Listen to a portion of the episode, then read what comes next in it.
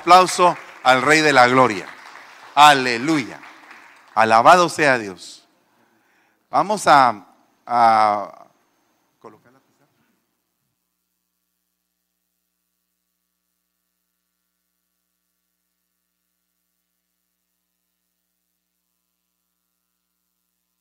Ok. Gloria a Dios. Así, déjalo.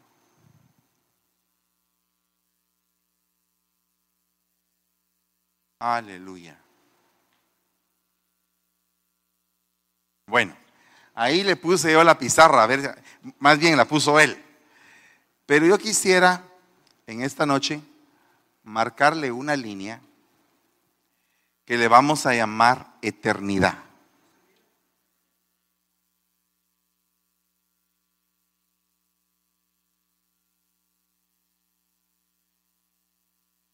Bueno, no salió la eternidad porque es invisible.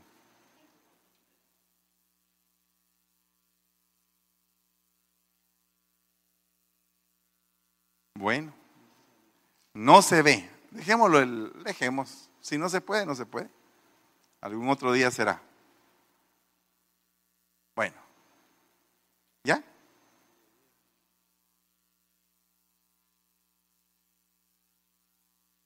Gloria a Dios.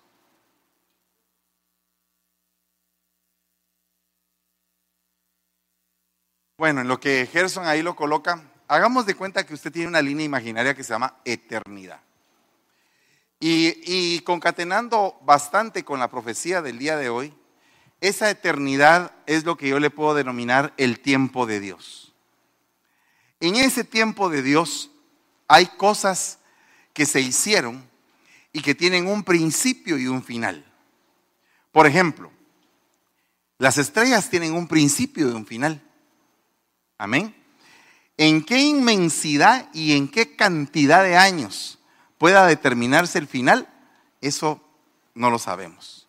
Lo único que sabemos es que cuando hemos visto telescopios, por medio del telescopio, estrellas que se están apagando o que mueren, eh, digamos que la estrella ya está muerta, pero la imagen nos viene aquí hasta una gran cantidad de años después. O sea que la estrella murió, pero la imagen de que está viva queda en el espacio. ¿Me está entendiendo un poquito? Va, ahí está. Entonces, en esta eternidad, viene el Señor y crea los mundos y los universos. Y entonces, digamos, como le vuelvo a repetir, está la estrella, la estrella se muere, se apaga, pero el destello de luz queda perenne en el espacio y va recorriendo y va recorriendo hasta que llega a la Tierra. Y cuando llega a la Tierra nosotros pensamos que la estrella está ahí, pero la estrella ya murió. Lo que sucede es que el reflejo a la velocidad de la luz viene avanzando, viene avanzando, viene avanzando. Como que una bomba explotara en tal parte, pero el sonido viene avanzando hasta que aquí lo oímos. Pero ya la bomba hizo estragos allá. Amén. Va. Esto quiere decir que hay acontecimientos que a nuestros ojos todavía percibimos, pero que ya no existen. Dentro de este universo creado, el Señor pone un puntito que es la tierra. Mire, es un puntito tan pequeño, tan pequeño, que realmente es un grano de polvo, todavía es más grande que nuestro planeta en el universo o en los universos. Pero ese grano de polvo, en donde el Señor decidió crear y decidió hacer cosas, eso ya Él lo crió y ya está terminado con todos sus tiempos establecidos. No sé si me doy a entender. O sea, la historia de la humanidad ya terminó. Amén. Ya hubo un final que está puesto en la eternidad, pero que nosotros no hemos llegado hasta ahí. Amén. ¿A qué, ¿A qué quiero llegar con esto? La iglesia como esposa del Cordero ya está terminada. Amén. Lo voy a explicar de otra manera. Ahorita tenemos un terreno bien vacío, no existe nada de esto. Pero desde el momento en que viene el pastor y dice, ¿sabes qué? Quiero hacer un plano de una iglesia. Y viene el arquitecto y diseña todo el plano de la iglesia. La iglesia existe, aunque no está manifestada. Amén. No está manifestada. Ya la obra está terminada. Entonces, ¿por qué le digo que la obra está terminada? Porque si no, no existiera el Apocalipsis. Amén. No se sabría. Pero por ejemplo en el Apocalipsis habla de un montón de gente de vestiduras blancas. Y el Señor sabe quiénes son esas, esas gentes. Habla de 144 mil que van a ser escogidos y otros 144 mil que van a ser escogidos. Y los dos grupos de 144 mil cada uno, ya se sabe quiénes son. Ya está establecido quiénes son. Se sabe que en el final de la iglesia se va a levantar un anticristo. Y el Señor sabe quién es. Los que no sabemos somos nosotros. Pero él ya sabe quién es. No sé si me doy a entender. O sea que ya todo está hecho, pero no todo ha sido manifestado. Amén.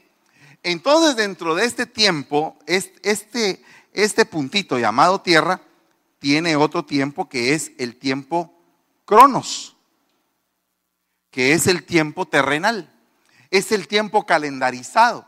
Cronos es enero, febrero, marzo, abril. Cronos es lo que Dios permitió que se diera a través del sol, de la luna, de las estrellas, de las estaciones, de la lluvia, de todo eso. Todo lo que marca las estaciones es Cronos. El día de tu cumpleaños es Cronos, el día de tu nacimiento es Cronos, ¿verdad? Y entonces en este punto yo quisiera trasladarme al tema Vamos a ver cómo...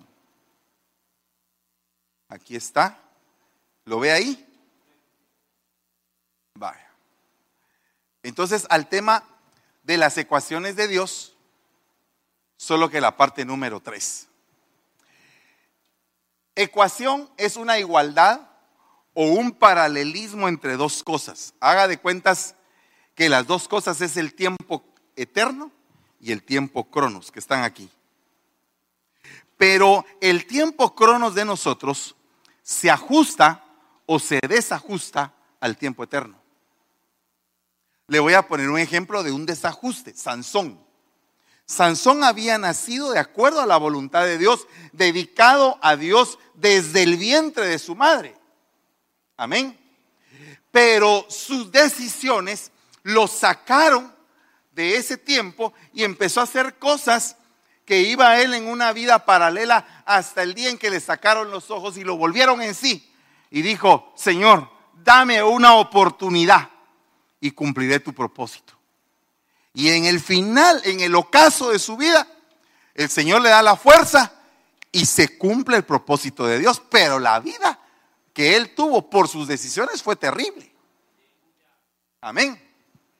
Vaya, el hecho de que tú tengas en algún momento una vida terrible, no implica necesariamente que sea producto de tus malas decisiones. A veces el Señor permite que hayan vidas difíciles. Por ejemplo, la vida difícil de Oseas, al casarse con una, con una mujer de la mala vida, y entonces él tenía que estar lidiando, pero era una ordenanza de Dios. O sea que el sufrimiento que él tenía era un sufrimiento que Dios lo había permitido para la vida de él y que él entendiera lo que Dios estaba sintiendo. Amén. Vaya.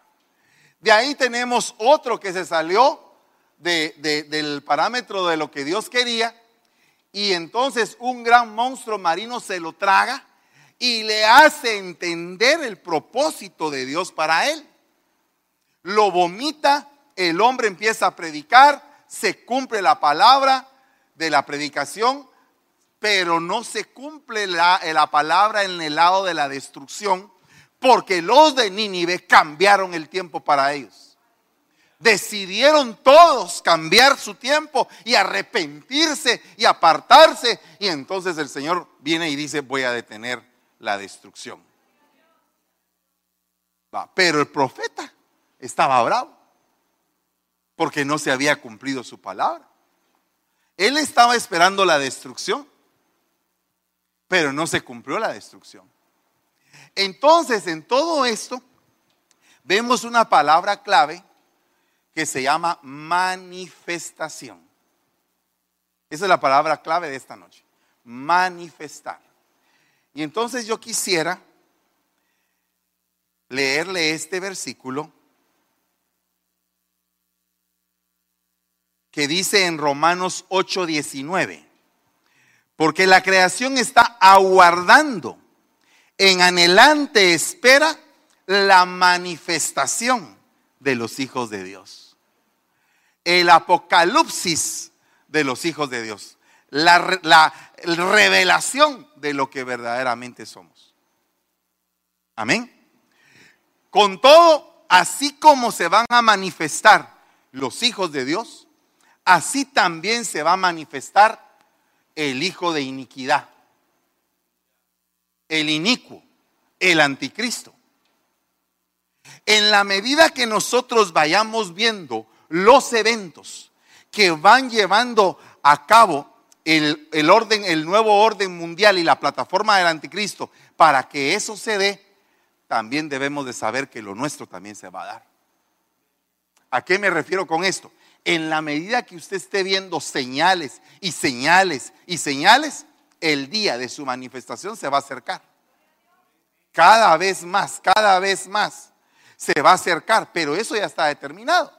Porque entonces viene el Señor y dice, yo quiero una iglesia.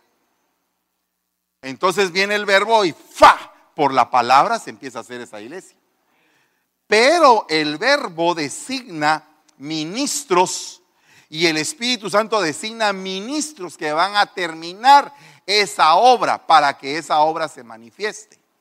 Por eso es que dice Pablo que él es el perito arquitecto de la iglesia, o sea que él tiene un diseño de algo que va a realizar. Y todos los ministros estamos en pro de que esas cosas se realicen. Amén.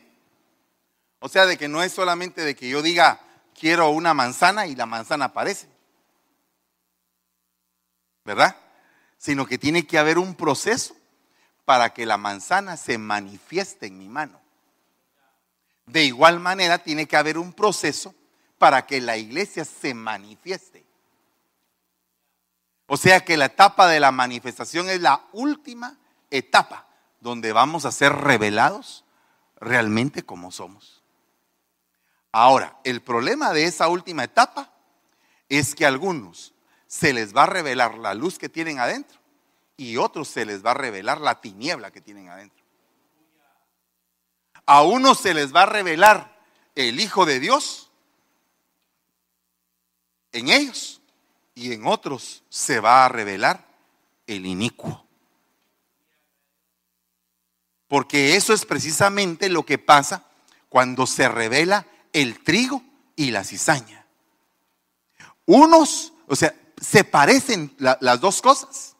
Pero resulta que el trigo, cuando viene el viento, se inclina porque tiene espiga, pero la cizaña no se inclina. O sea que el factor de la humillación va a permitir que venga la exaltación. En la medida que estamos siendo humillados, así vamos a ser exaltados. ¿Se recuerda usted de la última humillación que recibió? Quisiera preguntarle una cosa. ¿Por qué fue que usted fue humillado? Eh, la, la palabra de Dios dice, me fue bueno en gran manera haber sido humillado. Pero esa persona que está diciendo eso, supo que en la humillación venía algo poderoso, que después se iba a manifestar, que era el momento en que iba a ser exaltado. Le voy a poner un ejemplo, el caso de David es un ejemplo, pero bien tremendo, porque hasta el padre ni se recordaba de que tenía un hijo llamado David. Y entonces dice, sí me queda uno todavía que está en el fondo de la majada, tráiganmelo, porque si él no viene yo no me puedo sentar a comer. Entonces cuando llega, lo sacan del fondo de la majada y lo ungen, lo habilitan, lo meten dentro de un tiempo de Dios. Y cuando a ti te meten en un tiempo de Dios, todo proceso de humillación al final va a tener su exaltación. Al final, después de tanta lágrima, de tanto sufrimiento, de tanto tormento que puedas estar pasando, al final va a haber una exaltación. No sé cuántos quisieran ese tiempo de exaltación. Amén. Entonces dice acá, por la fe sabemos que los mundos, en otras versiones dicen los universos y los tiempos, fueron organizados por la palabra de Dios. De suerte que de lo invisible surgió lo visible. Amén. esto es algo bien tremendo cuando lo empezamos a analizar. O sea que tú eres un saquito donde hay muchos anhelos y muchos deseos. Amén donde deseas grandes cosas, donde tienes ilusión por algo. Lo que el enemigo quiere es desilusionarte. Y lo que el enemigo quiere es desmotivarte de tal forma de que tú pierdas ilusión y que pierdas tus anhelos. Porque sabes una cosa, cuando tú tienes anhelos y tienes deseos y tienes ilusiones y tienes aspiraciones y quieres terminar bien tu carrera, entonces definitivamente tú estás lleno de motorcitos que te van a llevar a ese lugar. Pero si tú estás desilusionado, hecho pedazos, entonces puede ser que tus máquinas se hayan parado. O puede ser que te estés tomando un tiempo de reposo. O puede ser que alguna situación te tiene que permitir el tiempo para tú sentarte y meditar hace aproximadamente tres años o cuatro, en el año del reinicio, nuestro apóstol decretó algo en la proclama y dijo, voy a hacer de cuentas que voy a pagar el celular, dijo. Lo voy a pagar y se paran las máquinas. Amén. Para los que hemos vivido las proclamas, entendimos eso bien tremendamente porque lo entendimos en carne y hueso. A mí si me dicen regrese al año del reinicio, salgo corriendo. Yo no quiero el año del reinicio. ¿Verdad? Eh, el año del reinicio, por favor, les suplico, no quiero ese año. Pero me recuerdo que también ese año, en un momento, dije yo, vamos a parar las máquinas. Y como la proclama y lo que nosotros decimos son decretos, los decretos se hacen realidad. Amén. Vaya. Porque de lo invisible se hace lo visible.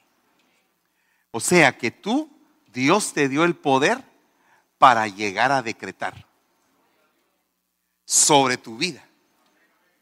Pero para llegar a decretar tienes que pasar por tres procesos de poder.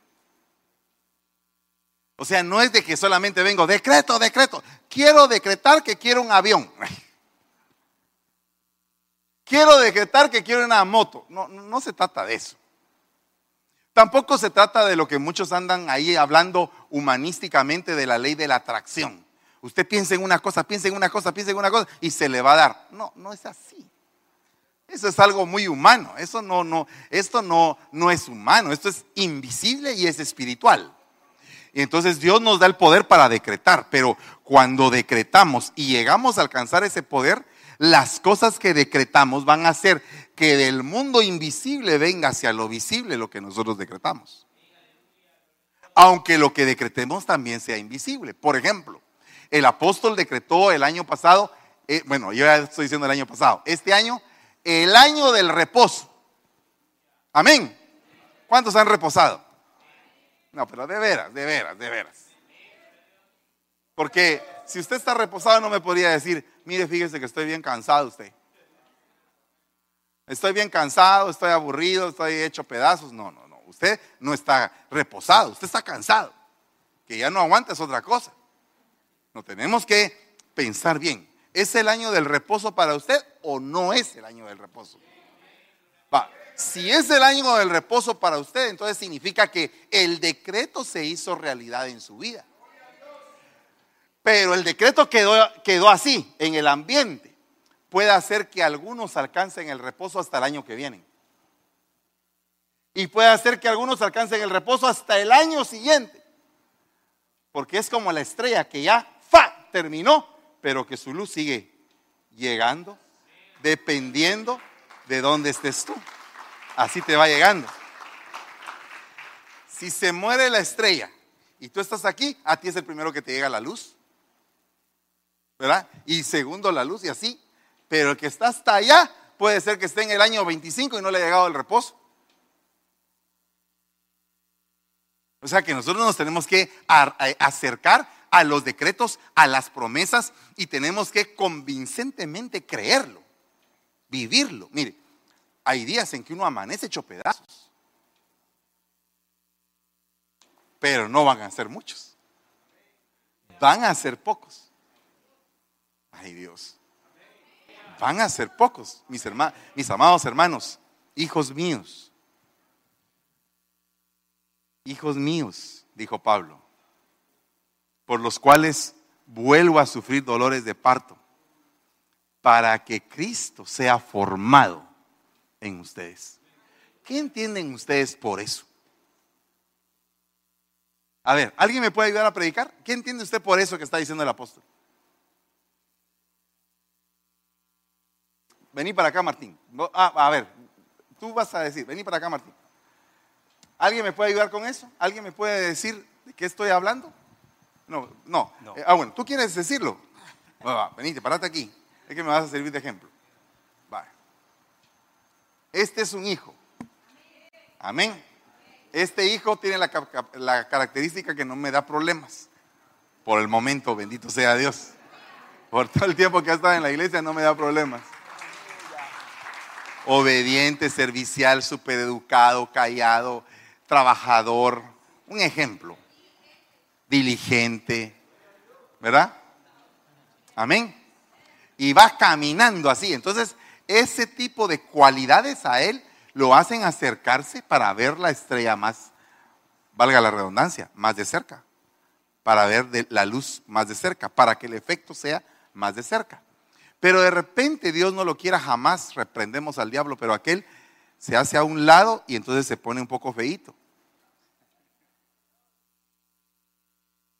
Pero en todo el tiempo que estaba aquí, a pesar de que no daba problemas, yo le daba palabra, oraba por él, si necesitaba algo lo atendía. Ok, estoy en este punto. Vale, tuve una labor con él, pero ahora voy a tener que sufrir otra vez para colocarlo en el lugar donde estaba antes y aún más. Eso es lo que está diciendo Pablo. Pero está diciendo de algo bien profundo, porque dice, hasta que Cristo sea formado en él. Entonces tengo que ver yo en él a Jesucristo para que yo diga que terminé mi labor. Mientras que no termino de ver a Jesucristo en él, yo estoy pasando dolores de parto. O sea que uno como pastor sufre cuando una persona no da la talla no da la talla, porque uno eh, obra y clama y hace lo que sea para que Él, Cristo, sea formado dentro de Él. Va. Pero ¿qué es lo que impide que Cristo sea formado en Él? Su ego, su yo, no yo. Va. Por ejemplo, mira hijo, tú tienes, tú tienes que ser humilde, mijito. Ah, sí, pastor, pero es que fíjese que yo soy muy inteligente. Fíjese que yo soy tremendo, mire, soy guapo. ¿Verdad? Soy esto, soy lo otro. Entonces él se está exaltando. Entonces él no tiene formado a Cristo. Cuando una persona se toma muchas fotos en el, Facebook y a cada rato sale, ¿verdad? Como que, como que tiene una, un deleite en su yo se siente guapo o se siente guapa, ¿verdad? Que se toma fotografías y todo, ay, qué lindo te ves. ¿Verdad? E, es un gran yo. O sea que Jesucristo todavía no está formado en él. Está el yo. ¿No quieres una selfie? Ahora ya no. Ok. ¿Se da usted cuenta? El yo es el enemigo del yo soy. Yo soy quiere entrar en él. El yo de él no deja que el yo soy lo ocupe. Anda, sentate, mijo. Entonces, vea lo que dice acá. Mi palabra que sale de mi boca no volverá a mí vacía sin haber realizado lo que deseo y logrado el propósito para el cual la envié. Amén. Entonces la palabra forma un pensamiento, una conciencia. Esa conciencia te invita a hacer el bien, te invita a cambiar, te invita a entregarte, te invita a rendirte. Esa es la parte de la conciencia. Aparte de eso, es un cambio interno que después se va a reflejar en lo externo, pero primariamente el golpe es al espíritu, es interno. Después es cuestión de que uno empieza a identificarse con lo decretado.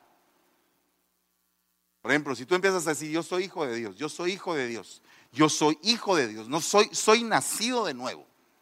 No soy nacido ni de sangre, ni de carne, ni de voluntad de varón, sino que he sido engendrado por el Señor. La palabra entró dentro de mí por medio del mensaje, le creí al Señor, tengo fe en Él y sé que el que empezó la buena obra la va a terminar. Amén. Por lo tanto, eh, ven, denle un aplauso al Señor. Por lo tanto, estoy desechando lo que queda atrás y voy poniendo mis ojos en Jesús y voy quitándome todo peso de pecado que me está eh, quitando velocidad para alcanzar el premio del supremo, eh, del supremo llamamiento. Amén. Entonces yo estoy corriendo, corriendo, corriendo, queriendo alcanzar ese galardón. Amén. Algunos dicen, ¿por qué usted trabaja tanto? ¿Por qué usted hace tanto? ¿Por qué, mi hermano, deténgase, hombre? ¿Por qué no lo hace? ¿Por qué, ¿Por qué no se detiene, hermano? No haga tantas cosas. Cálmese, cálmese, cálmese. Cállate, cállate, cállate, que me desesperas. ¿Verdad? Pero el punto es, ¿quién te está deteniendo? Te está deteniendo uno que ya creció y que es más fuerte que tú o te está deteniendo el que es más débil que tú? Porque si el que es, si el que es más fuerte me dice, ¿sabes qué? Debes de bajarle un poco la velocidad. Entonces yo tengo que bajar de la velocidad. Pero si el que está débil, más débil que yo, más involucionado que yo, me dice, detente, si yo le hago caso, ¿a quién estoy sujetando mi obediencia? al débil. ¿Cómo me voy a poner yo? Débil.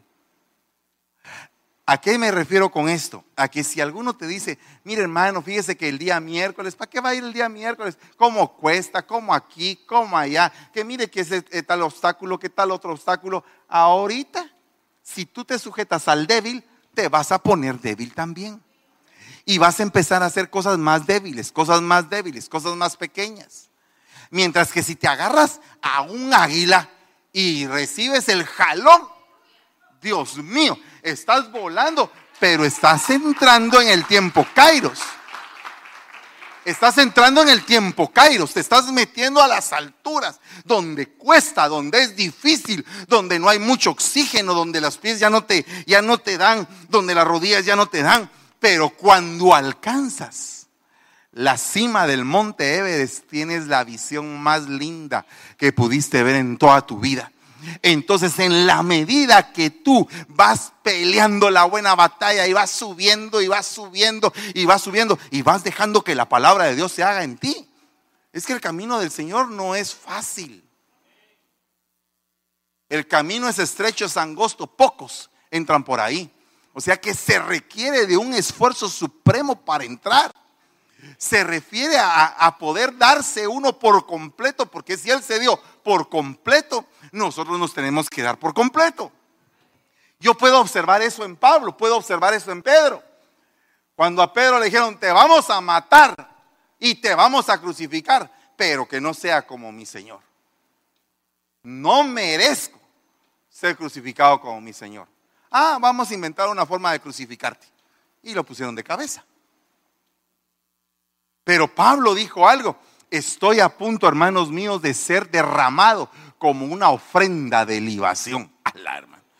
Imagínese usted esos tremendos siervos de Dios. O sea, sudaron, se metieron, lucharon, entregaron sus vidas.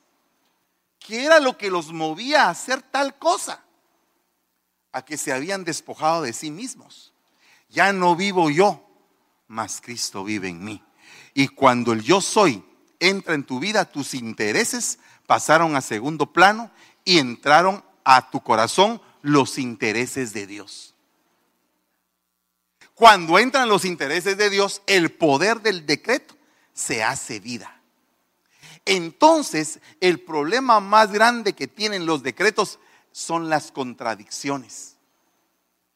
Vamos a hacer esto, hermanos, en el nombre de Jesús. Ay, pero mire, hermano, pero ¿por qué? ¿Por qué no mejor hacemos otra cosa? Mire eso muy duro, mire aquí, que allá. ¿Verdad? Fíjese, le voy a contar algo. Nosotros estábamos, eh, fuimos a Filipinas y fuimos a ver allá y todo. Y, eh,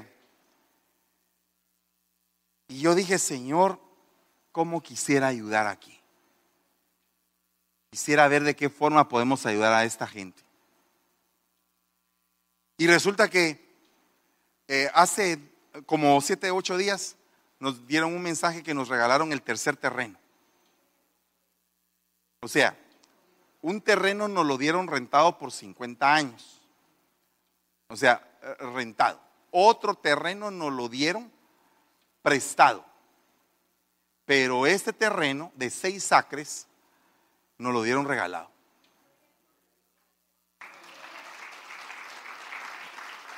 El segundo terreno tiene un río, un río enorme.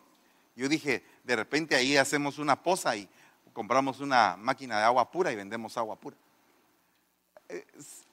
muchas cosas uno piensa, ¿verdad? Pero a lo que yo quiero llegar es a esto. Yo nunca pensé que íbamos a hacer algo allá. O sea, si usted me pregunta hace 10 años, jamás había pensado yo. Hoy recibí un mensaje hace un ratito de la secretaria del apóstol. Y me dice, hermano Fernandito, me dijo el apóstol de que está eh, entusiasmado por, por lo de Filipinas, que tiene el deseo de ir. ¿Verdad? Ok, algo está pasando sobrenatural. Yo lo que sí sé es que siempre que hemos hecho algo, Dios nos ha puesto a la cabeza y no a la cola. Entonces fíjese que la primera palabra que le leí, léala ahora en esta versión. Por la fe entendemos que el universo fue preparado por la palabra de Dios. De modo que lo que nos, de lo que, que lo que se ve no fue hecho de cosas visibles. Lo voy a decir de esta manera, fue hecho de deseos. Que se haga la luz, un deseo de Dios. Y la luz fue hecha que se haga esto, que se haga lo otro. Entonces cuando nosotros nos enfocamos en rendir nuestro yo y dejar que el yo soy entre a nosotros, lo que diga nuestra boca así se va a hacer. Porque va a ser un decreto tan poderoso que no vamos a estar hablando nosotros, sino que se va a cumplir Mateo 10, 20, si no me equivoco. No te preocupes qué vas a tener que decir en aquel momento, dice el Señor. Porque yo mismo pondré las palabras en tu boca. De tal forma que no van a ser ustedes los que van a estar hablando, voy a ser yo hablando en ustedes. O sea, o sea, hermanos, dice, todas las cosas fueron hechas por medio de Él. Y sin Él, nada de lo que ha sido hecho fue hecho. En el mundo estaba y el mundo hecho, eh, fue hecho por medio de Él, pero el mundo no lo conoció. O sea, el poder creativo de Dios es el Hijo. Y el Hijo dice, quiero entrar a tu corazón, ¿Será que me puedes abrir la puerta de tu corazón? quiero darte un poder. Por eso es que el Señor dijo, recibiréis poder. Recibiréis poder. Imagínate que tú tienes el poder para hablar y decir, se va a hacer esto, se va a hacer aquello. Yo he experimentado ese poder y se ha cumplido en muchas cosas. Fíjese que, por ejemplo, hace algunos años yo era vendedor y un día íbamos en el carro con mi esposa por allá por el Liceo Guatemala y yo le dije, mira, yo voy a ser gerente de ventas. Y voy a tener un rancho. ¿Qué tenía que ver eso? Y yo empecé a hablarle, ¿te recuerdas tú de esa palabra? Empecé a hablarle, pa, pa, pa, pa, y se quedó. Y se cumplió. Pero no se cumplió inmediatamente, sino que se cumplió después. Por eso es que cuando una pareja se va a casar, tienen que hablarse. Decir, vamos a hacer tal cosa, vamos a hacer tal otra, le vamos a entrar de esta manera, vamos a ser ministros de Dios, le vamos a servir a tiempo completo, vamos a predicar su palabra, vamos a ir a las naciones, anhelamos entregar todo por causa del Señor a la hermano. Esa fue mi petición hace algunos años.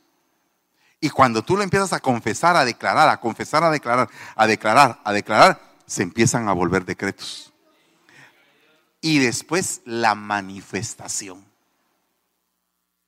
Entonces fíjese que el decreto es el cuarto grado, la manifestación es el quinto grado. El decreto es declarar, pero la manifestación es cuando ya lo tienes, cuando ya estás viviéndolo. Si usted supiera la profundidad de lo que le estoy hablando, si usted por un momentito me lo capturara en el espíritu, el poder que Dios quiere entregarle hoy. Si, si, si tú me entiendes un poquito de, para que yo te pueda decir, el Señor quiere que tu palabra se vuelva decreto y que las cosas que decretas se te manifiesten, que no pases a la otra vida sin poderlas ver, sin poderlas vivir, sentir. Mire, el decreto, el decreto tan poderoso rompe hechicerías, rompe maldiciones, rompe ataduras, rompe yugos, rompe cualquier cosa. El decreto es el decreto. mire, el decreto rompió el caos. La tierra estaba desordenada y vacía. E-, era un caos. Así lo dice una versión. La tierra estaba en caos. ¿Cuántas veces has estado en caos en tu vida? y de repente vienes aquí y te entra una palabra de parte de Dios. Hace el día lunes me entró un espíritu profético, un don de profecía. Y empecé a predicar pa, pa, pa, y les estaba describiendo la vida a cada quien. Y se ponían a llorar y todo. ¿Por qué? Porque estaban anhelantes. Decían, Señor, quiero que nos hables, quiero que nos hables hoy. Vale, mire, pues yo tenía este tema ahí. Y cuando oigo la profecía que dice, Dios está hoy cambiando tus tiempos. El, el Kairos y el Cronos. Y yo sé que ese es el poder que trae ahora el Señor a la iglesia. Para eso me encomendó para decirte a ti, a ti, de que tu tiempo va a cambiar, hombre que tu tiempo va a cambiar, que el tiempo viene en el cual vas a declarar y va a ser hecho. Pero para llegar a ese tiempo, a ese poder, para poder decretar, valga la redundancia, necesitamos pasar por la siembra. Mire, siembra. Lo vamos a leer rápidamente. Dice, el sembrador siembra la palabra. Amén partamos solamente de eso. El sembrador sale a sembrar la palabra los días miércoles, los días viernes y los días domingos. Digamos que así es. El, Señor siempre siembra la palabra, todos los días, todos los días. Todo es cuestión de que tú estés dispuesto a oírla, pero eh, está en, en, el internet, está en varias, en la Biblia escrita, en todos lados. El Señor entrega la palabra todos los días. Pero hay tres santas reuniones, el día miércoles, el día viernes y el día domingo. Pero tú decides solamente venir el día domingo. Dos días no te sembraron. Pero si tú eres cristiano nacido de nuevo y dices yo soy cristiano nacido de nuevo, pero en el carro todo el día trabajando, por ejemplo que eres de Uber, ¿va? Entonces trabajas en el Uber todo el día, pero solo oyendo música cristiana vives. Pero no te oyes ni una prédica. Entonces tú no eres una maceta de la palabra. No eres una tierra para la palabra. O sea que la palabra está ahí, constante, pero tú no la traes. Pero si tú la traes y te metes y te metes y todos los días escuchas palabra y todos los días escuchas palabra, Dios mío, la palabra, la palabra. Entonces todos los días tienes una semilla metida en tu corazón. Pero la semilla es un árbol terminado. Cada semilla trae todo el ADN, todo el código genético para que sea un árbol terminado. ¿O no? O sea, yo siembro un frijol, al rato aparece un frijol terminado. Pero mucho tiempo permanece invisible. Nosotros somos el Hijo de Dios terminados. Seremos revelados como los hijos de Dios. ¿Quién es el Hijo de Dios? ¿Quién es el Hijo de Dios? Va. Y si nosotros vamos a ser revelados como los hijos de Dios, ¿cómo vamos a ser revelados? Como los Cristos. Vaya. Entonces la primera parte es, el sembrador siembra la palabra, pero resulta que hay seis clases de tierra. Pedregales, perdón, junto al camino, pedregales, espinos, tierra de a 30, tierra de a 60, tierra de a 100. Hay seis clases de tierra. Entonces aquí hay que ver qué tipo de receptor eres tú porque dependiendo del receptor, si la semilla es la palabra, va a ser aprovechada o desaprovechada. De tal forma que la semilla de a 30 todavía tiene un 70% de esterilidad. Y las otras tres semillas se perdieron. Entonces nosotros tendríamos que llegar para ser manifestados como hijos de Dios al 100. Vea otra cosa, se siembra en un cuerpo de corrupción carnal y se cosecha en uno incorrupto. O sea que una vez que la palabra empiece a entrar en tu vida, se te está acabando lo corrupto. La primera cosa que vas a observar cuando la palabra esté entrando en tu vida es que se te va a empezar a desaparecer lo corrupto ya no te va a llamar la atención. Te va a empezar a, caer mal lo corrupto porque te estás te está limpiando, está empezando a crecer el árbol por dentro. Oiga lo que dice ahí, se siembra en deshonra. Ala, pero miren ese que vino a la iglesia tan horrible que aquí caía, pero después ese que era horrible se convierte en hermoso. Y los que lo estaban criticando se quedan horribles criticando. Pero el otro avanzó. Entonces dice, se siembra en deshonra, pero se cosecha en gloria. Se siembra en debilidad. ¿Cuántos de ustedes vienen débiles? Ay, Señor, ya no aguanto. Ay, Señor, mira. Ay, Señor, mira. Pero después vas a cosechar en poder. Mira, lo que te estoy mostrando con esto, de un fuerte aplauso al Señor. Lo que te estoy mostrando con esto es el poder de la semilla que se te está metiendo. Se siembra en un cuerpo natural y se va a resucitar en un cuerpo espiritual. Ahora dígame, ¿acaso no de lo invisible se hace lo visible? Pues? ¿Acaso no se cumple ahí la ecuación? Que de lo invisible se hace lo visible. Entonces haga de cuentas que usted tiene una gran bodega ahí del otro lado de la puerta y que del otro lado de la puerta hay una gran cantidad de tesoros que usted puede obtener simplemente con empezar a decretar. Vale, lo voy a poner de esta manera. Usted diga, quiero fresas. Quiero fresas. Vale. Entonces yo le digo, vaya a sembrarlas. Entonces usted viene y va, ¿en dónde venderán semilla de fresa? En el Home. En una época, con el rancho, decidimos sembrar maíz. ¿Verdad? Y entonces metimos la semilla y todo, y todos esperando a ver que saliera la, el taíto. ¿va? Y echábamos agua y todo. De repente, ¡pum! salió el taíto. Y wow, ya vamos a tener elotes. Y entonces eh, a, rato seguíamos y regando. Y entonces la, la plantita creció, creció, creció.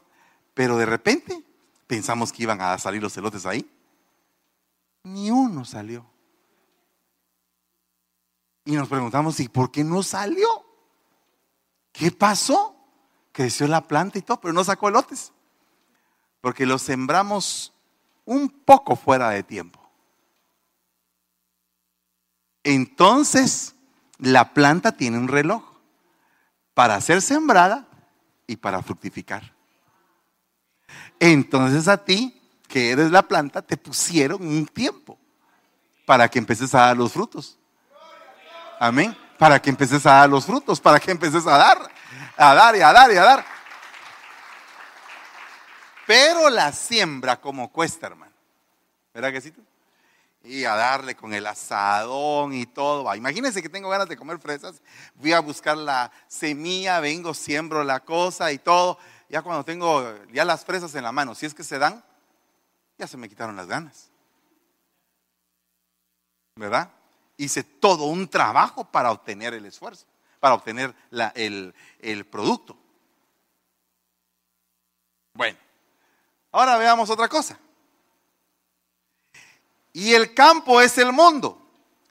La buena semilla son los hijos del reino. Ah, pero, pero ¿y no la semilla era la palabra, pues? Ey, qué raro, ¿va? Hace un momento la semilla era la palabra. Ahí está. La semilla es la palabra. Pero ahí arriba dice, las semillas son los hijos del reino. O sea que para mí los hijos del reino son palabra. Amén. Los hijos del reino son palabra. ¿Y cómo es que son palabra los hijos del reino? Porque la palabra los invadió. Los llenó totalmente. Amén. Va. El reino de los cielos es semejante a un hombre que echa semilla en la tierra, se acuesta y se levanta de noche y de día y la semilla brota crece como él no lo sabe. Entonces yo estoy sembrando ahorita la palabra. Algunos podrán aceptarla, otros podrán rechazarla, otros, otros pasarán el día y otro culto más. Otros lo vivieron como religión, pero solo unos cuantos tomaron eh, la fuerza de lo que se está diciendo y lo van a poner por obra. O sea que unos se van a convertir a partir de hoy en sembradores sembradores de la palabra porque ellos son hijos del reino. El hijo del reino es palabra y lo que se siembra es la palabra. Entonces el hijo del reino empieza a decir, ¿sabes qué? Esto me está pasando a mí. Estoy recibiendo un gran cambio. Mi vida está cambiando. Yo quisiera que vos aprendieras a, esto. ¿Me entiendes? Es el hijo del reino. Pa, pa. Está continuamente vivo contando lo que le está pasando. Porque el hijo del reino es palabra, a la vez es semilla, a la vez es portador del mensaje que puede cambiar la vida de otra persona. Amén. Va, mire, otra cosa. Pero Dios le da un cuerpo. ¿A quién? A la semilla. ¿Me, está capturando el mensaje, hermano? Mamá? O, o ya lo hice bolas. Mire, pues. Aquí veámoslo de nuevo. La semilla es palabra. Los hijos son palabra. ¿Cómo es que un hijo se vuelve palabra? Porque a la semilla Dios le da un cuerpo. O sea que usted es la semilla y usted tiene un cuerpo. Que ese cuerpo va a ser transformado de uno eh, corruptible a un, cuerpo corruptible, a un cuerpo incorruptible. O sea que todo lo que usted tiene malo se le va a quitar. ¿Cuántos están ya renunciando a algunas cosas? Y les dijo esta parábola. Cierto hombre tenía una higuera plantada en su viña y fue a buscar fruto de ella y no lo halló. Y dijo al viñador, mira, hace tres años que vengo a buscar fruto en esta higuera y no lo hallo, córtala porque ha de cansar la tierra. Entonces eh, eh, respondiendo le dijo, Señor, déjala por este año todavía. Yo voy a acabar alrededor de ella, le echaré abono y si da fruto el año que viene, bien, y si no, la vas a cortar. Entonces el problema es que todos tenemos un tiempo delante del Señor para dar fruto. Según lo que dice ahí, todos tenemos un tiempo. Entonces durante tres años te están dando, te están dando, te están dando, pero tú nunca das. A lo que me voy a referir es, si tú estás oyendo la palabra continua, la palabra te llena, la palabra te cambia, pero tú no eres la palabra para otros, si tú no predicas la palabra a otros, no estás dando fruto. Pero si tú estás dando fruto constantemente y les estás hablando a todos de la palabra, entonces no vas a ser cortado. Mire, están los que no dan fruto, los que nunca hablan del Señor. Nadie sabe que son cristianos, ahí andan y todo. Van a trabajar, no se meten con nadie, no le hablan a nadie de Dios. Esos son unos. Hay otros que a todo el mundo le, le hablan de Dios. Fíjate que aquí, que allá, que no sé qué. Y hay otros, y hay otros que tienen tan mal testimonio que prefieren ser conocidos como mundanos donde están que como cristianos. Y viven aquí como cristianos en la iglesia y como mundanos en la calle. Y entonces, ¿por qué no dan fruto? Porque la palabra no ha entrado en ellos. Porque tomaron la iglesia como una religión. Entonces la primera etapa es, yo quiero fresas, tengo que sembrar, tengo que luchar, tengo que llorar, tengo que hacer todo lo que sea necesario por lo que necesito. Amén. El que con lágrimas anda sembrando la buena semilla, regresará con gritos de júbilo contando sus gavillas. Pero esa es la siembra, esa es la primera parte, hermano, esa es la primera parte. Entonces yo quiero fresas, tengo que sembrarlas, pero de ahí yo quiero fresas. Voy al supermercado y las compro. Y a otro las sembró, y a otro, y a otro eh, regó y todo. Entonces estoy tomando el fruto del otro. Pero puede ser que yo le diga a Ishu, hijo, anda a comprarme unas fresas. Muy bien, papi. Y las va a comprar. Y me las lleva. Eso ya no me costó a mí, sino que yo sembré un amor en mi hijo, que mi hijo me trajo un producto. Amén. Y yo digamos que tengo pastores que están haciendo la obra, que no estoy tan de cerca con ellos, pero ellos traen frutos. Ellos traen buenas noticias, traen bendiciones. Me dicen, anoche por ejemplo fui a ver a un mi hijo y cuando veo la iglesia bien, bien bonita, bien hermosa, con bastante gente. Y contentos todos, bien llenos. Pero han pasado sus batallas, grandes batallas. Pero las batallas no las viví yo, las vivió él sembrando. Pero yo vine a obtener esa bendición de decir, todo anda bien aquí. Amén. Eso yo le llamo valores. Los valores se cambiaron. Mire lo que dice acá. Sin embargo, para que no nos escandalicemos, ve al mar, echa el anzuelo y toma el primer pez que salga. Y cuando abras la boca harás un starter, tómalo y dáselo por ti y por mí. Qué raro, ¿ah?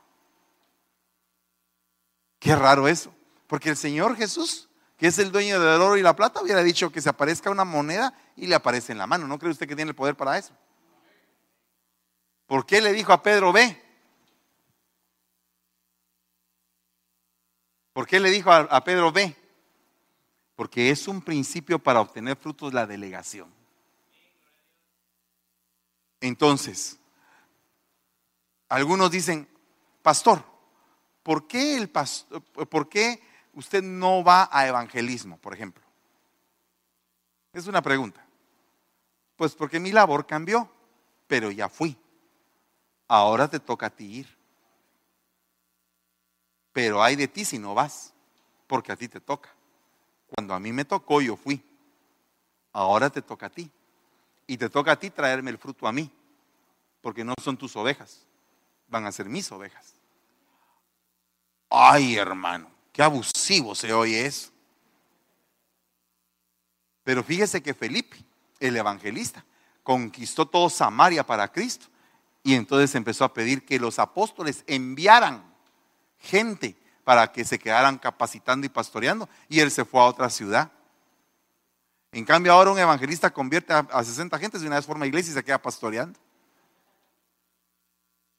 Ha cambiado la vida ahora. Porque no entendemos el llamado. Porque no entendemos que cada quien tiene una función. Si usted es el encargado de dar la bienvenida, de ser el diácono de servidores, usted no puede ser un abusivo, ni un pesado, ni tosco. Lo que tiene que ser amable, porque el espíritu que hay aquí es amable. Cuando yo vengo, yo lo trato a usted amablemente. ¿Verdad? Y le digo, ¿qué tal mi hijo? ¿Cómo estás? Le doy un ósculo santo, lo bendigo, cuantas veces puedo, lo hago. Entonces ese es el espíritu de la iglesia. No es un espíritu empurrado, de que eh, son matando las cosas o haciendo las cosas de mala gana o tratando mal a la gente. Los servidores deben de ser los más educados de la iglesia. Los más atentos, los más serviciales. El servidor tiene que estar acostumbrado a atender al que le cae mal y al que no le cae mal. Difícil, ¿va? Porque a veces tenemos que hacer la labor para que otro se satisfaga con la labor. Si tú fuiste un buen segundo, vas a ser un buen primero. No está muy convencido, pero la Biblia lo dice. Trae a, Josué, hijo de Numi, úngelo. Él es el que se va a quedar en tu lugar un buen segundo. Ve y toma a Eliseo y lo dejas en tu lugar. Un buen segundo. Un mal segundo no obtiene todas las bendiciones. Vaya. ¿Cuántos desean que alguien más haga lo que ustedes hacen?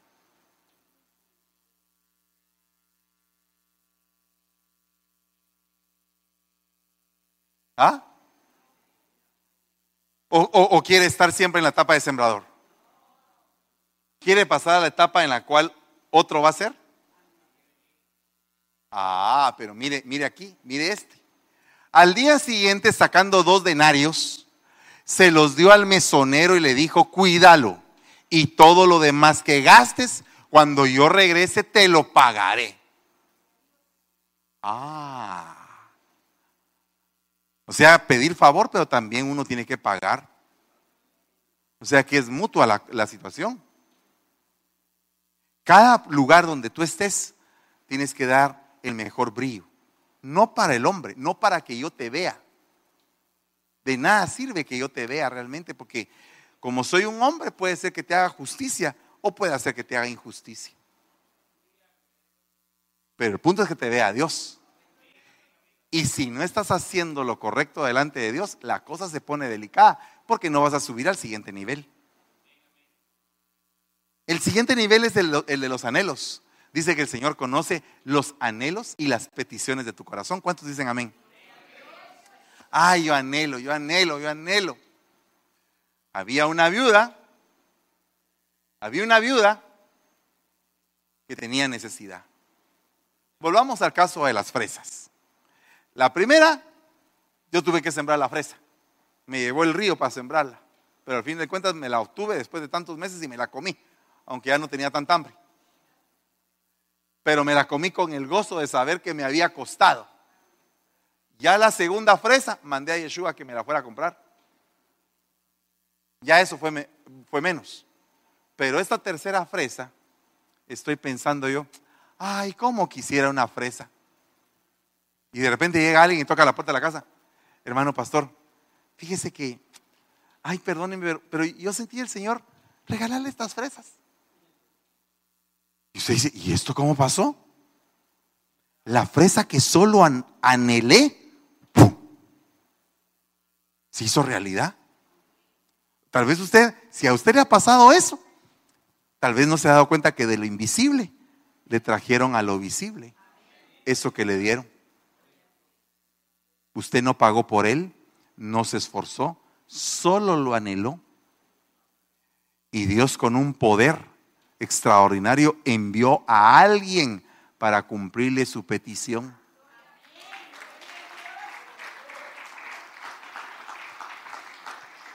¿A cuántos les ha pasado eso? A ver, levánteme la mano a los que les ha pasado así algo sobrenatural. Va, usted ya está en el tercer dan, fíjese. Ya le van a dar la cinta negra. Mire, mire, mire, lo que le estoy diciendo es algo poderoso porque entonces significa que usted ha atraído cosas del Kairos, del mundo de Dios, a su mundo. ¡Qué bárbaro! Imagínense usted que si usted encuentra la llave para que todas las cosas empiecen a darse así en su vida, le voy a decir una cosa. Eh, ese es el paso precisamente cuando a uno lo llaman a tiempo completo. No a part-time. a tiempo completo. A tiempo completo. Ese es el, ese es el nervio que, a mí me pasó en la, en, en la cuando estábamos ahí. Yo estaba todavía trabajando en la librería. Entonces los hermanos de la librería me dijeron, mira, papaito, ya no podés ni con la librería ni con la iglesia, ya la iglesia creció, tírate a tiempo completo. Y yo ahí, Señor, sí me tiro, sí me tiro, pero, pero me va a hacer falta tal cosa. Y el Señor regañándome. Porque hay palabra de regaño. Yo te llamé yo te sostendré. Tú eres mi siervo. Y Dios mío, yo, ¿será que lo suelto? ¿Será que lo suelto? Ah, ok, lo voy a soltar. Lo solté. ¿Y sabe qué pasó? ¿Qué cree usted que pasó? Nada. Todo siguió igual, como que hubiera estado trabajando en los dos lugares. El ingreso fue exactamente el mismo. No pasó nada, como que no existía la otra parte. Así, simplemente fue añadido. O sea, del mundo espiritual, el Señor trajo el dinero y de repente los hermanos empezaron a ofrendar más sin que yo les estuviera diciendo mayor cosa.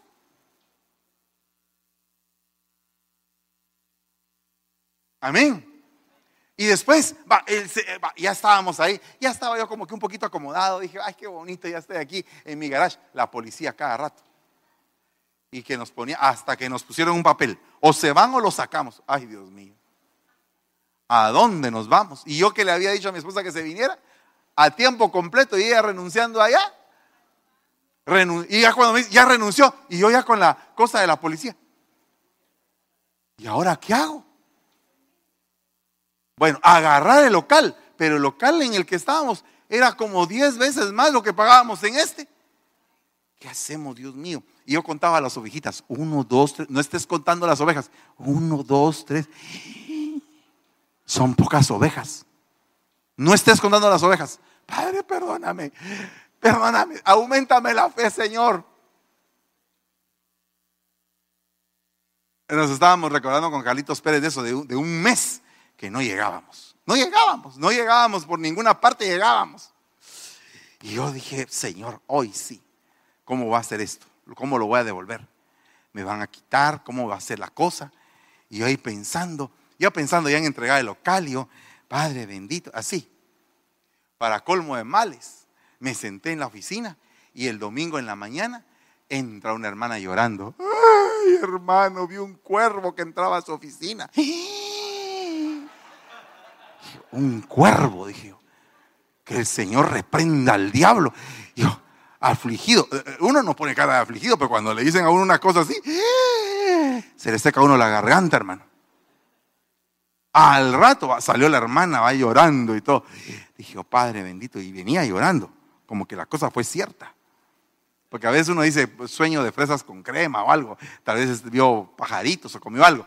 Pero no, yo dije, de plano esto es de Dios. Padre Santo, confírmame. Al rato, otra hermana llorando. ¿Y, tú qué, te pasa? Pastor, acabo de ver un águila que entró a la oficina. Dije, águila cuervo, dije yo. Eso ya me dio confianza. De seguro el águila sacó al cuervo. O se lo comió. Pero entonces me fui a predicar, pues hermano. Y entonces eh, eh, estaba así como de lejos la oficina. Y el tesorero, que en ese tiempo era Carlitos Pérez, sabía que, sabía que la cosa estaba delicada. Y yo dije, Padre bendito. Entonces estaba predicando. Cuando en eso miraba yo que Carlitos hacía así. Y, yo a punto de, yo predicando y ah, dije que no me quite el tiempo. Voy a seguir predicando. Y empecé a seguir predicando y todo. Cuando salí, me dice, pastor, pastor, a que no sabe. No, le dije yo, ¿qué pasó? La ofrenda, la ofrenda. ¿Qué pasó con la ofrenda? Le dije. Ya llegué, ya llegué a la cantidad. Pero ¿cómo va a ser eso? ¿Cómo va a ser eso si fue cuando menos gente vino? Y me dijo, la hermana tal vino a este lugar y dijo, vendí mi casa, le gané 40 mil dólares y traje 4 mil dólares de diezmo. ¡Ah! A mí casi que me da el telele ahí, hermano. Era cabal la cantidad que nos hacía falta para pagar la renta. Ni un centavo más, ni un centavo menos. Cabalita la cantidad. Cuatro mil dólares. ¿Qué te queda ahí? ¿Qué te queda ahí? Incarti y ponerte a llorar. Porque sabes que nadie puede hacer eso. Nadie. Solamente Dios lo puede hacer. Es el único que puede hacer eso. Ahí, con todo respeto, yo tengo una cobertura preciosa. Y es mi pastor y sobre lo que él cae, cae sobre mí. Y sin duda alguna esos milagros pasan porque han habido milagros sobre la cabeza de él. Pero en esos momentos él no está a la par. O sea, no está a la par mía y me dice, Fernandito, ¿qué hacemos? No, él está en su iglesia ministrando y ya me envió capacitado para aguantar. Para aguantar ese problema. Amén. Para tener fe para clamar, para llorar, para que se den mis propios milagros. Entonces, cuando yo a usted le digo, no dependa tanto de mí, dependa de Dios, es porque le estoy formando un carácter para que usted aprenda a clamar, a orar, a buscar, a que de lo invisible venga lo visible para su vida, a enseñarle la fórmula. ¿Cuál es la fórmula? le voy a poner a esta fórmula, la fórmula Sarepta. El Señor Jesús les dijo, sin embargo, había muchas viudas en Jerusalén en aquel tiempo. Sin embargo, el profeta no fue enviado a Jerusalén. Se mordían los fariseos. El profeta fue enviado a una mujer viuda en Sarepta de Sidón. O sea, era Sidonia. Pero había una necesidad y llegó el profeta quiero que me des. Vive el Señor que no tengo que darte. Esto es lo único que tengo. Un poco de harina y un poco de aceite. Ok, ve a buscar vasijas y todo. Y se dio la multiplicación. Que de lo invisible fue traído a lo visible. ¿Podrías tú creer que esta semana el Señor te va a hacer un milagro? ¿Podrías creer tú que esta palabra que estás recibiendo se va a hacer realidad en tu vida en estos días? No, pero lo puedes creer firmemente en tu corazón.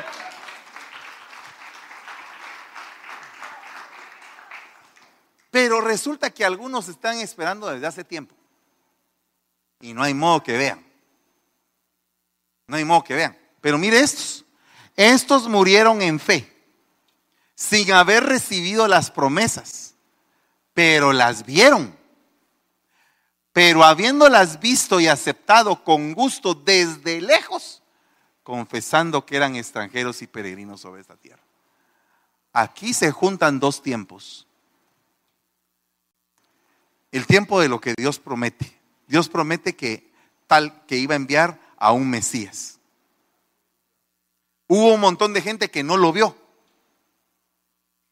en carne, pero contempló la promesa en el Espíritu. Y vivió esperando y esperando y esperando, entendiendo que el tiempo aquí en la tierra era temporal y que había algo eterno que era más allá. Entonces puede hacer que hayan cosas en tu vida que no se cumplan, pero no por eso tú vas a dejar de tener fe, sino que simplemente el Señor de lo invisible va a traer las cosas que a ti te convienen y en la sazón y en el orden que a Él ha dispuesto para bendecirte a ti. Por último, mire, la última parte, el decreto. Dice, por eso ni siquiera me consideré digno de ir a ti. Tan solo di el decreto y mi siervo será sanado. Pues yo también soy hombre bajo autoridad y tengo soldados bajo mis órdenes y digo a este ve y va y a otro ven y viene y a mi siervo haz esto y lo hace. El decreto es que la palabra se hace realidad. ¿Cuántos de ustedes quieren decretar hoy? Yo le voy a pedir que venga aquí al frente los que necesitan decretar algo sobre sus vidas.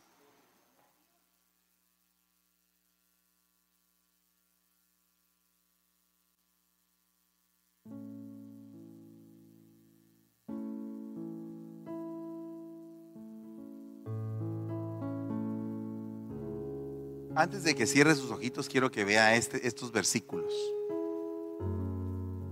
Ciertamente anunciaré el decreto del Señor me dijo, mi hijo eres tú, yo te he engendrado hoy. Si ese es el decreto que tienes sobre tu vida, el Señor hoy te dice, mi hijo eres tú, yo te he engendrado hoy. Y como dices, mi hijo eres tú, y nosotros somos hijos de Dios y somos la semilla y somos la palabra, tenemos el poder para decretar.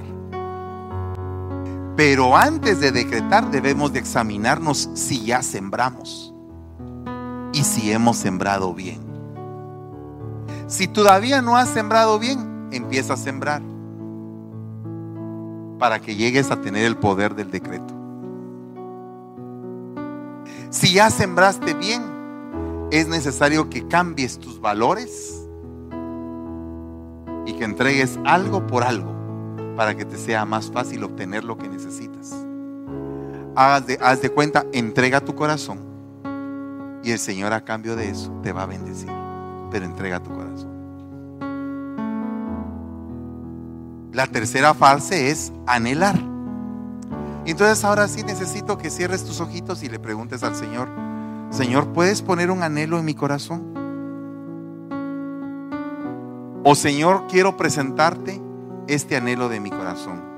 Yoli, quédate aquí, métete con el Señor. Ahorita, métete con el Señor. Y, y declara sobre tu vida la petición que tienes. Medita bien sobre lo que quieres, sobre lo que anhelas, sobre lo que deseas, para que venga ese cambio que tú quieres en tu vida.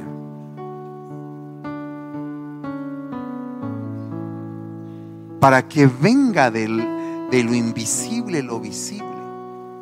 Y que tú empieces a decir, Señor, yo ya creo que todo esto está hecho. Señor, yo ya creo que esto que anhelo está hecho.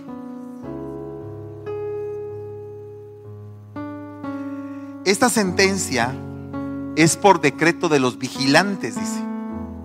Y la orden es por decisión de los santos. Con el fin de que sepan los vivientes que el Altísimo domina sobre el reino de los hombres y se lo da a quien le place y pone sobre él al más humilde de los hombres. Dice que nosotros somos un linaje de reyes y de sacerdotes. Entonces el rey viene a gobernar. Si tú eres rey, vienes a tener un gobierno Y ese gobierno va a ir incrementándose conforme a la fe, a la entrega, al servicio que tú quieras hacer. Miren mis hijos lo que dice acá. De parte mía se proclama un decreto de que en todo el dominio de mi reino todos teman y tiemblen delante del Dios de Daniel, porque Él es el Dios viviente que permanece para siempre y su reino nunca será destruido y su dominio durará para la eternidad.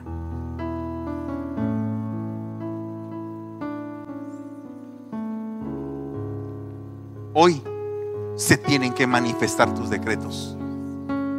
Tienes que empezar a decretar. Entonces ahora, con tu propia voz, con autoridad apostólica, profética, evangelística, pastoral y magistral, con tu corazón lleno de fe, con la palabra ya puesta en tu corazón para que se haga realidad, hoy empieza a decretar sobre tu vida que hoy el Señor te cambia tu tiempo. Que Dios trae un tiempo diferente, un tiempo de bendición, de sanidad, que todo tipo de angustia, tristeza, amargura, depresión, soledad, quebranto, todo tipo de enfermedad espiritual se va quitando de tu vida en el nombre de Jesús. Y está entrando un tiempo de fructificación un tiempo de sanidad, un tiempo de milagros, un tiempo de bendición donde tus ojos van a empezar a ver todo lo bueno que te rodea. Donde se va a ir quitando toda depresión, toda angustia, toda calamidad, toda enfermedad, todo sentido de dolor. Todo quebranto en el nombre de Jesús. En el nombre de Jesús. Hoy te estoy llevando a una dimensión diferente, dice el Señor.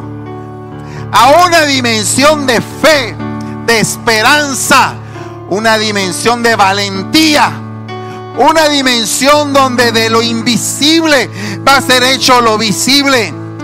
Una, una bendición, dice el Señor, que no te va a costar, que va a llegar a tus manos, dice el Señor que vas a experimentar el poder que sale de tu boca para que se hagan realidad las palabras, el clamor, el gemido que salga de tu boca. Hoy vengo retirando todo yugo de incredulidad, toda falta de fe, toda atadura pero por sobre todo toda hechicería, toda brujería, maldición, entuerto, pacto, venimos rechazando. Estamos renunciando a lo oculto, a lo vergonzoso. No estamos andando con astucia ni adulterando la palabra de Dios, sino que mediante la manifestación de la palabra nos recomendamos a la conciencia de todo hombre en la presencia de Dios. En el nombre de Jesús. Ahora empieza a decretar sobre tu vida. Empieza a decretar. Empieza a decretar. Yo vengo decretando en el nombre de Jesús sobre mi vida. Que el que empezó en mí la buena obra la va a terminar. Vengo decretando sobre mi vida que voy a terminar mi carrera con gozo. Vengo decretando sobre mi vida que mis hijos van a servir al Señor, te van a servir todos los días de su vida. Vengo decretando sobre mi vida bendición para mi hogar, bendición para mi familia, para mis descendientes. Vengo decretando sobre mi familia salud, salud y que se vaya toda enfermedad. Vengo decretando sobre mi familia bendición espiritual revelación de palabra. Revelación de palabra. Vengo decretando sobre mi vida y sobre toda mi casa y sobre todos mis hijos espirituales que van a crecer espiritualmente, que van a extender sus alas como el águila, que van a caminar y no se van a cansar, que van a correr y no se van a fatigar, que se van a levantar. Vengo decretando sobre este pueblo, sobre este pueblo bendito que me dio a pastorear el Señor, que se van a preparar cual novia ataviada, sin mancha y sin arruga. Vengo decretando sobre ustedes que vamos todos camino a la santidad, que vamos todos luchando. Vengo decretando sobre todos nosotros que el manto de Jehová, el manto del Señor, el manto del Espíritu Santo están sobre nosotros. Oh Kaira Lama Kanda. En el nombre de Jesús. En el nombre de Jesús. Hoy tu vida queda atrás. Y ahora va a ser mi vida en tu vida, dice el Señor. Te estoy renovando las fuerzas. Tú que veniste débil, tú que veniste cansado, recibe fuerzas. Levanta bien tus manos y dice, Señor, yo recibo fuerzas en el nombre de Jesús. Recibo fuerzas espirituales. Recibo fuerzas espirituales. Oh Ramaya Kira, Lama, soy Jarabacaida, Lamasai. En el nombre de Jesús recibo fuerzas. Ahora acércate al que tienes a la paz y empiezas a decir, recibe fuerzas, recibe fuerzas, recibe fuerzas. Dile al que tienes a la par, pon las manos y decreta fuerzas. Decreta fuerzas en el nombre de Jesús con autoridad. Con autoridad, recibe fuerzas. Recibe fuerzas en el nombre de Jesús. En el nombre de Jesús. En el nombre de Jesús. Recibe fuerzas. Recibe fuerzas. Para dar la estatura de Jesús. Recibe fuerzas. Recibe fuerzas. Tu nombre. Recibe fuerzas.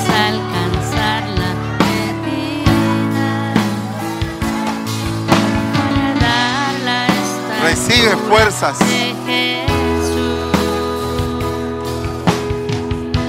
Recibe fuerzas. Quiero alcanzar Recibe fuerzas.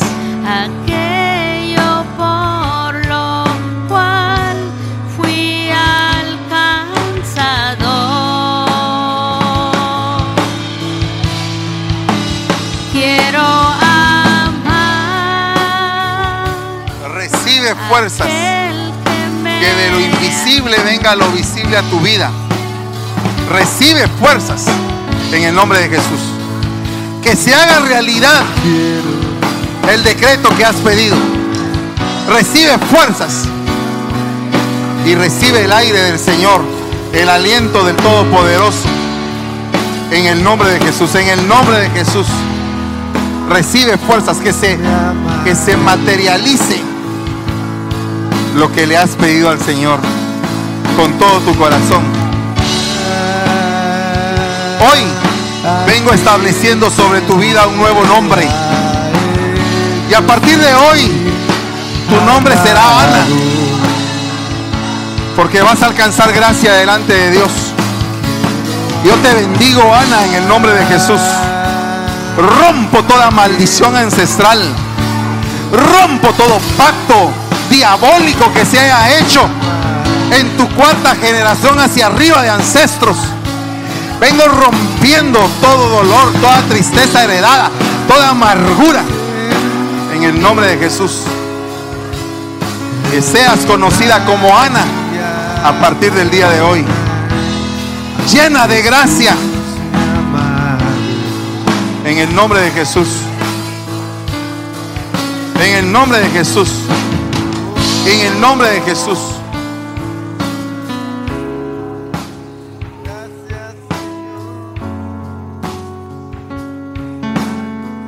Que el Señor termine con tu antigua vida.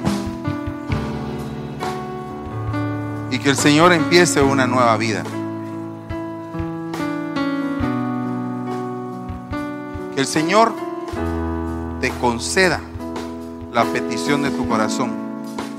Y que hoy Yolanda quede en el pasado. Y que a partir del día de hoy se te conozca como Esther. Para que obtengas las bendiciones del reino y que puedas levantar decretos. A partir de hoy, yo quito tu nombre y lo arranco. Y pongo sobre tu vida el nombre de Esther. Aquella mujer que fue tomada por concubina, después fue tomada como la preferida, después fue tomada como esposa y después fue nombrada reina y después se le dio la mitad del derecho del reino y se le dio la potestad de levantar decreto. En el nombre de Jesús. Hoy queda sepultada Yolanda en el nombre de Jesús. Y todo lo concerniente a ese nombre, toda herencia de maldición la vengo cortando en el nombre de Jesús. Y vengo poniendo el nombre de Esther sobre tu vida. En el nombre de Jesús. Te damos gracias, Señor.